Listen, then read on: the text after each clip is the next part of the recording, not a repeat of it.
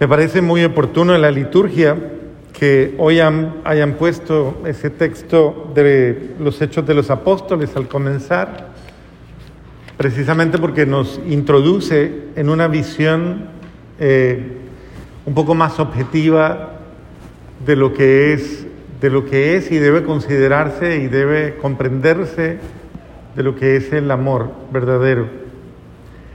Y podríamos decir que lo primero que tenemos que, como Pedro lo aceptó y lo tuvo que, tuvo que madurar en eso, ¿no? Porque es importante comprender que el, amor es, es una experiencia que va tomando forma en la vida de nosotros en la medida en que vamos madurando, es decir, en que vamos creciendo como personas, que vamos siendo mejores personas, una persona más equilibrada, más sana, más objetiva, más ecuánime, más dueña de sí mismo, más eh, en consonancia precisamente con su con, con todos los dones que tiene, ¿no? Con su inteligencia, con su voluntad, o sea, entonces el amor es relativo a la madurez.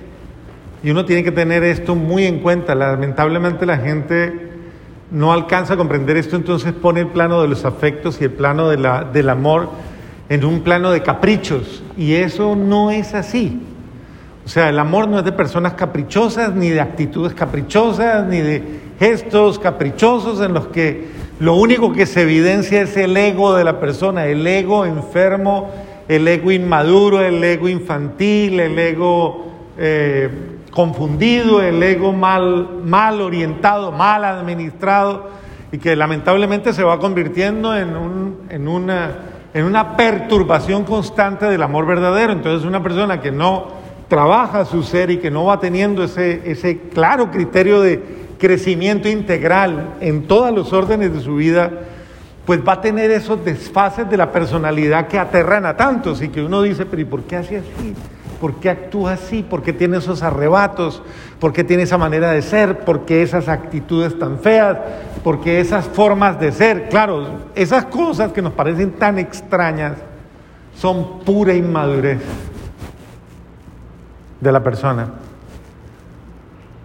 O sea, y no solamente inmadurez en ese sentido, es inmadurez en el sentido de incapacidad de la persona dominarse a sí mismo, gobernarse a sí mismo. Porque pues estamos llamados precisamente a ser dueños de nosotros mismos, no un caos personal.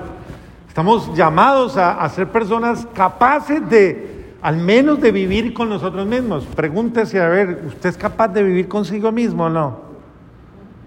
Porque es que eso es muy complicado. Hay gente que vive sola pero pelea hasta con el espejo, Dios mío.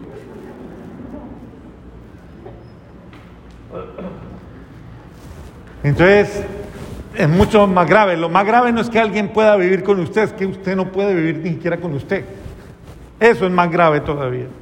Entonces, en este sentido, una persona que, se, que, trabaja sobre sí misma, porque esto implica un trabajo, créanme, esto no es de cualquier manera, esto implica un trabajo personal, esto implica seriamente asumirme y seriamente eh, trabajarme en todos los aspectos y en las, eh, ¿cómo podríamos llamarle? En esas inconsistencias de mi ser. Porque hay muchas realidades de mi ser que son inconsistentes, supremamente inconsistentes, vacías, inseguras, inmaduras. Eh, es decir, entonces, lamentablemente somos personas que no hemos definido nuestra, nuestra ser, nuestra personalidad y que nos dejamos llevar por todo, nos dejamos llevar por otros, nos influenciamos por, por otras personas, no tomamos, no tenemos criterio personal, criterio propio, no tenemos por eso una identidad propia. Y como no tengo una identidad propia y no tengo eh, como, eh, es decir, como una conformidad entre lo que digo que soy y lo que hago, tristemente, pues, eh, es decir, dejo mucho que desear de mí.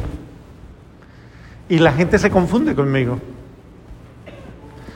Y, yo pienso que es muy bueno empezar esta, esto hoy, porque uno de los grandes dramas, si estamos hablando del, del ambiente familiar, Uno de los grandes dramas de la vida familiar es precisamente eso, que es muy complejo convivir personas que lamentablemente en la vida familiar no son lo mejor. Yo pregúntele al que está al lado, que a lo mejor es su pariente, pregúntele, ¿usted cree que yo soy de lo mejorcito en la casa o no? ¿En su familia yo soy de lo mejorcito o de lo peorcito? No, pues pregunte porque yo creo que eso sí.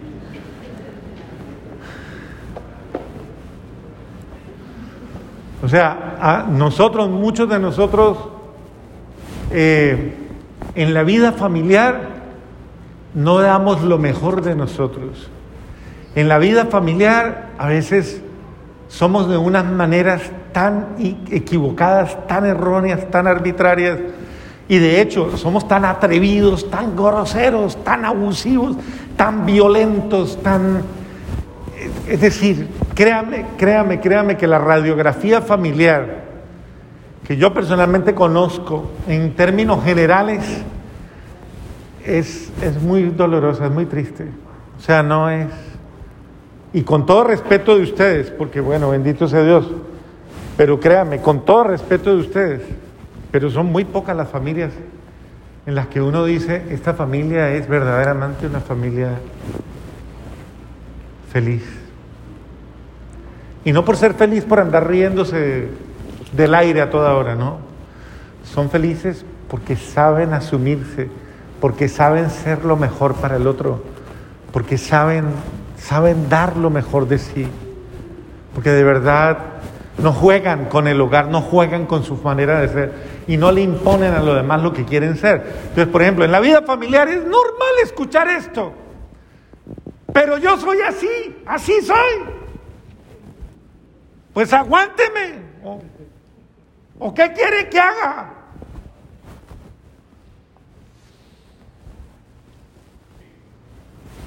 Y ahí termina la conversación. Porque ¿qué más puede decir uno ante eso? ¿Qué sigue de ahí para allá? ¿Ahorcarla o ahorcarlo? ¿Qué sigue? No, no sé. Es muy complicado. Entonces, la vida familiar, ¿cuándo crece una persona y cuándo crece la familia? Cuando tiene capacidad de comunicación, capacidad de diálogo, capacidad de exponer lo que piensa y lo que siente a los demás, a los, y más a los íntimos, a los de la casa, poder decirles lo que hay en mi corazón, abrirme que me conozcan, que se den cuenta quién soy yo, cómo pienso, qué vivo, pero no que sea una caja hermética a la que nadie puede meterse porque estoy cerrado, trancado, bloqueado por dentro y botaron la llave.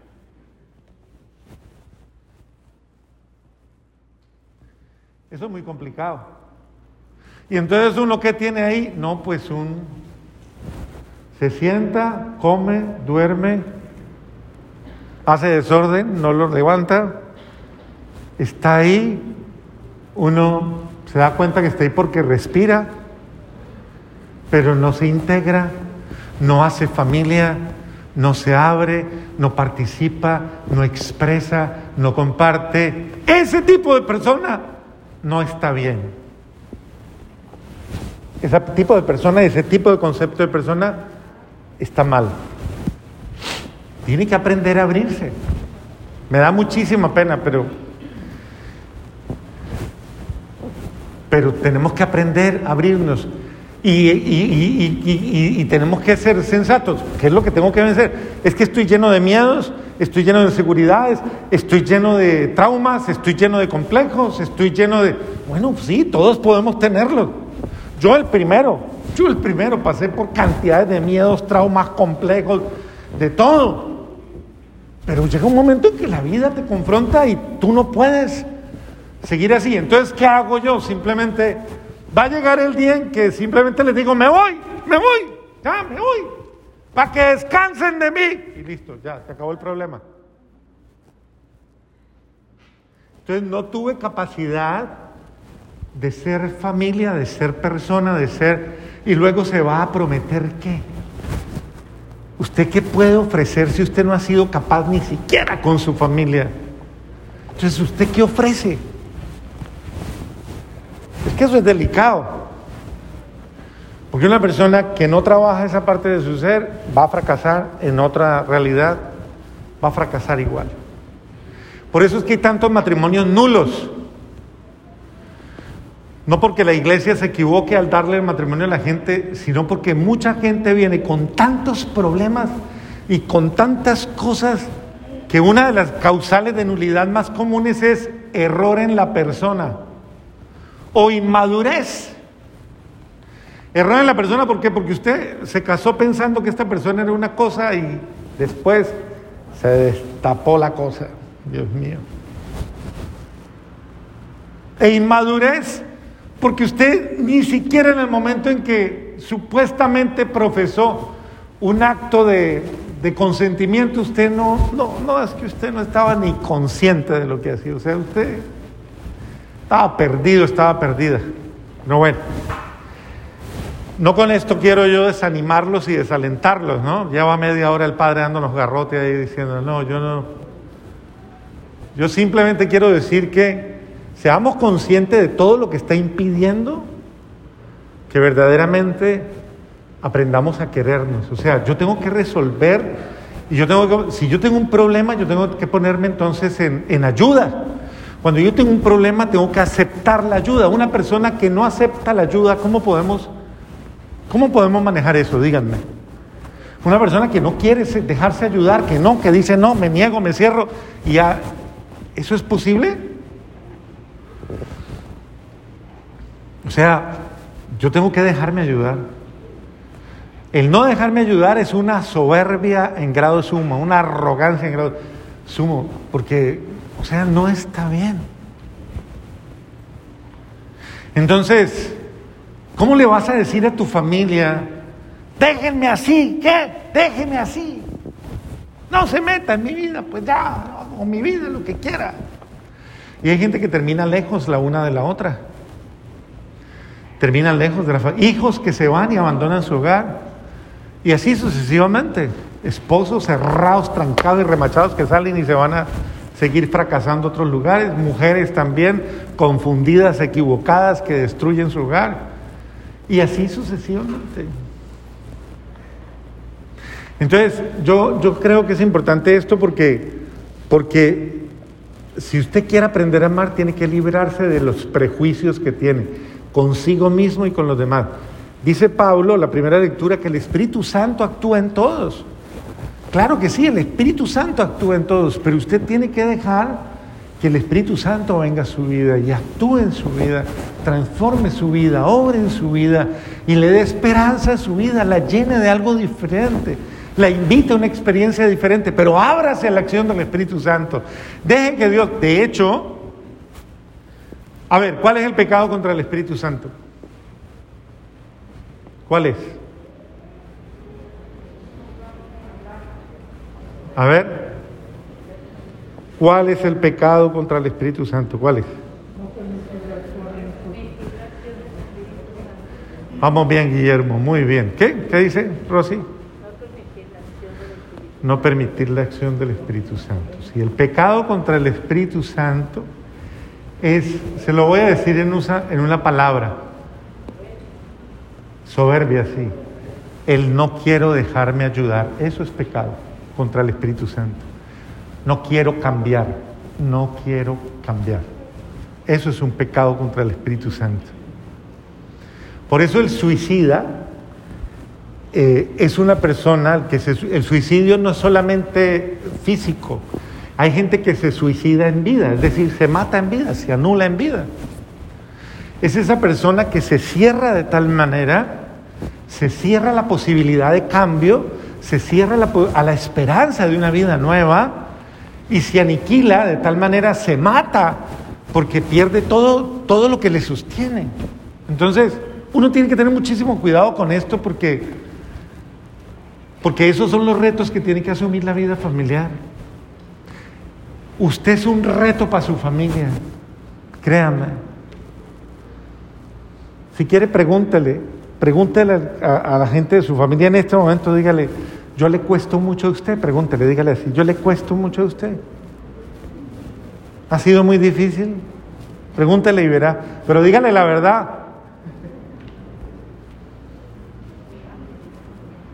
Créanme, no es fácil.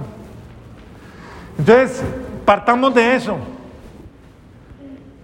Eh, el Señor quiere que nosotros aprendamos a amarnos. ¿Qué dice Pablo, Juan, en la carta? Amémonos los unos a los otros porque el amor viene de Dios. Y todo el que ama nacido de Dios y conoce a Dios. Amémonos los unos a los otros. Aprendamos a amarnos, aprendamos a querernos. Aprender a querernos es aprender, uno tiene que aprender a dejarse amar. La acción del amor es una acción maravillosa porque es una acción, es una acción de abrirse, abrirse, pero también acogerse, saberse acoger. ¿A qué le tiene miedo? Ábrase, ábrase al amor de su familia. Déjese amar.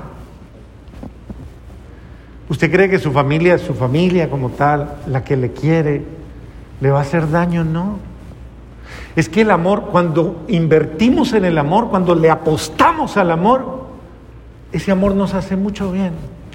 Por eso dice, el amor es de Dios, amémonos los unos a los otros. O sea, porque es que el amor nos hace bien, el amor nos ayuda, el amor nos sana, el amor nos equilibra, el amor nos forma. Porque un verdadero amor forma.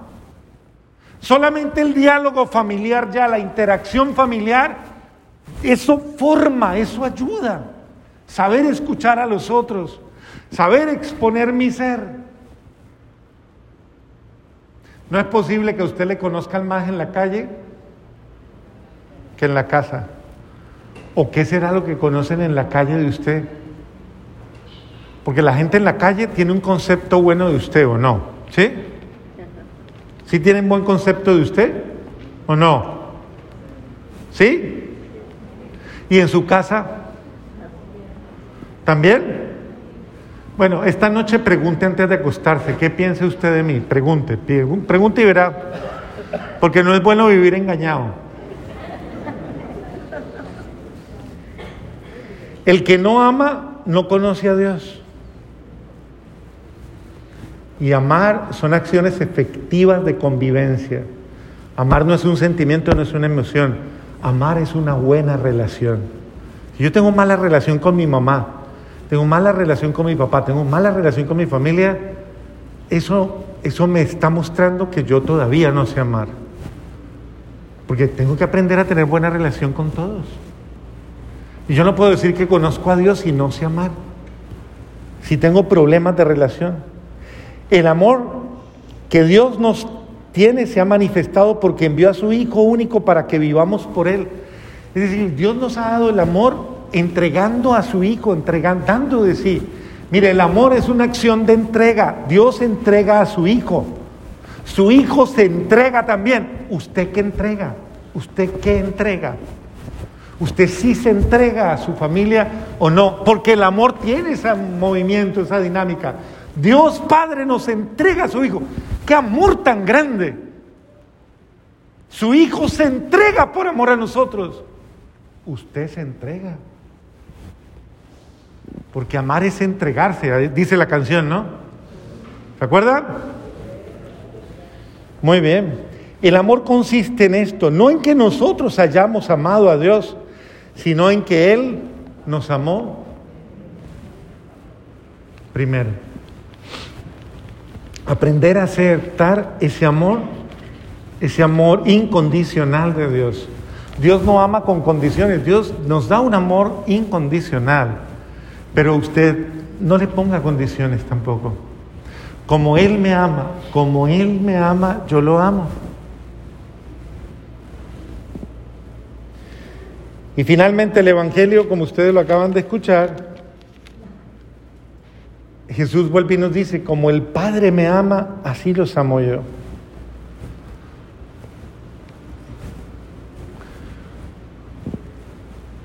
Yo no sé si ustedes en su hogar reconocen quién es el que ama más. ¿Quién es el que ama más en su casa? Usted es quien ama más. Piénselo. ¿Quién es la que ama más entonces? Que podría ser, y hoy en homenaje a ellas, que al menos hagamos el reconocimiento y podamos decir, La madre es la que más se sacrifica, es la que más se olvida de sí, es la que más muchas veces se niega a sí misma, es la que más se vence, es la que más muchas veces, porque lo hace con un amor incondicional. Entonces, como el Padre me ha amado, podríamos decir como mi madre me ha amado, como la madre me ha amado, como el porque es Dios amándome a través de el buen sentimiento de una madre que me enseña a amar con generosidad. Vuelvo y les digo, a lo mejor has tenido una mala experiencia en la vida familiar y a lo mejor eso te ha marcado mucho, pero tienes que llegar a sanar porque no puedes vivir enfermo toda la vida. Tienes que sanar algún día de cualquier vacío o carencia que hayas podido tener en tu familia. Eso hay que superarlo, hay que madurarlo y hay que crecer. Uno no puede ser un, una persona afectada toda la vida por lo mismo. Ser humano sana y tiene, tiene posibilidad de sanación porque el amor sana, el amor a sí mismo sana. Hay que aprender a sanar. Permanezcan en mi amor y sabré que lo harás si cumplen los mandamientos. Como yo amo a mi Padre y permanezco en su amor. Permanecer en el amor es, es verdaderamente eh, mantener claros los criterios de amarme a mí mismo todo el tiempo, tratarme bien y amar a los otros como yo sueño que me quieran. ¿A usted cómo le gustaría que le quisieran? ¿Cómo le gustaría? ¿Cómo le gusta que le quieran? ¿Cómo le gusta? ¿Tiene alguna preferencia? ¿Algo en especial? ¿Que le gusta que le quieran? Bueno, ahora piénselo por un segundo. ¿Usted, usted tiene las mismas delicadezas con otro? ¿Le gustaría que, es decir, usted está dispuesto a amar al otro como a usted le gustaría que le quisieran a usted? Mire qué interesante, porque así uno va comprendiendo que yo tengo mucho por aprender, mucho por aprender. Debo aprender a amar mucho mejor. Muy bien, no son ustedes los que me han elegido a mí, sino yo quien los he elegido a ustedes para que vayan y den mucho, mucho fruto. Eso, amor, qué maravilla, qué coincidencia tan. ¿Sí ve? Para que vayan y den mucho amor, claro que sí. Yo lo sé, ustedes no me han elegido a mí, Dios me ha elegido a mí y me ha elegido para una vida bienaventurada, para una vida hermosa para que yo vaya y dé mucho fruto, mucho amor, para que produzca frutos de amor. Y esos frutos de amor se transparentan en, en esas realidades concretas que motivan la vida familiar, con todo cariño. Cada uno evalúese cuánto de lo que hace todos los días está siendo un fruto bueno para su hogar, un fruto verdaderamente delicioso esta persona da paz, esta persona da, da cercanía, da comprensión, el fruto suyo, su fruto. Mi fruto es eh, la ternura, no sé, tal vez el servicio, la solidaridad que presto, no sé, las actitudes esas que revelan que usted sí es feliz en esa casa, que usted sí quiere esa familia y que usted sí está dispuesto a dar la vida por ella, amarla amarla de verdad. ¿Qué promesa de amor le va a hacer a nadie si usted no sabe amar primero a los suyos? Aprenda a amar su hogar. Ámelo con toda su alma, con todo su ser. Ámelo con verdad, no se engañe. Ámelo. Es que si usted a usted se le nota si lo quiere y se le nota si no lo quiere. Entonces, yo se lo digo hoy con cariño. ¿Cómo se aprende a amar, Padre? A ver, dígamelo. ¿Cómo es? Amando. La mejor manera de aprender a amar es, ¿cuál? Amando. ¿Cómo se aprende a perdonar? Entonces no lo aplace más. Hágalo hoy. Hágalo hoy. Rompa tal vez con esa rueda de fracasos, desgracias, divisiones, desamor con todas esas situaciones incómodas de la vida familiar, tomando acciones hoy, acciones concretas. acciones de amor. Comience a amar hoy, hágalo. No se queje tanto, no se queje y no se lamente tanto. Comience a tener acciones de amor que toquen el corazón. Mire, yo tenía una amiga, y con esto termino porque no los quiero saturar, si no, no me vuelven los sábados, porque dicen, uy, el sábado del padre es de larga. Yo tengo una amiga que ha sido una mujer que me enseñó desde jovencito muchísimo y vive todavía ella eh, dando ejemplo, esta santa mujer. Nosotros le decíamos por cariño, en esa época en que yo tenía 17 años, la abuela, ya era la abuela. Y la abuela nos contaba una historia que pasó en su casa. En alguna vez le llegó a su casa un pájaro, un pájaro herido, y llegó al patio de la casa, el pájaro herido. Era un pájaro con un plumaje bellísimo. Y entonces resulta que eh, ella tomó por su cuenta el pájaro, pero el pájaro la agredía. A pesar de que estaba herido, a pesar de que estaba el pájaro, la agredía porque pues obviamente era un pájaro suelto, silvestre, y, y, pues venía herido también. Y entonces cada vez que ella le iba a dar comida, él la picoteaba. Y ella le decía, con amor te amanso, y le daba la comida en la mano, con amor te amanso. Pero abuela le decía, le bañan las manos, mire cómo la tiene masacrada. Y ella decía, no, mi hijito, con amor lo amanso, con amor lo amanso. Y llegó el tiempo en que el bendito pájaro comía en la mano de ella, dormía en la mano de ella, hasta le cantaba en la mano de ella. Con amor te amanso. Es que a veces, a veces, de verdad, a veces hay que amansar al otro. Yo no sé si a usted ya la amansaron o ya lo amansaron, pero a veces hay que amansarlo. Y otro detalle con el mismo pájaro. La hija de ella venía y le decía, ay mamá, suelte ese pájaro, mire esas patas tan feas. Y la mamá le decía, uy, mi hija, usted no ha visto el plumaje que tiene. No, mamá, las patas son horribles. Y la abuela le decía, mi hija, el plumaje, mírelo, es un pájaro hermoso. Pero la otra vivía obsesionada con las patas. Muchas veces somos igual. Vivimos obsesionados con los errores de uno de nuestra casa y no vemos toda la belleza del entorno de la persona. Pidámosle al buen Dios que nos enseñe a amar y que ese sea nuestro mejor regalo para nuestro hogar.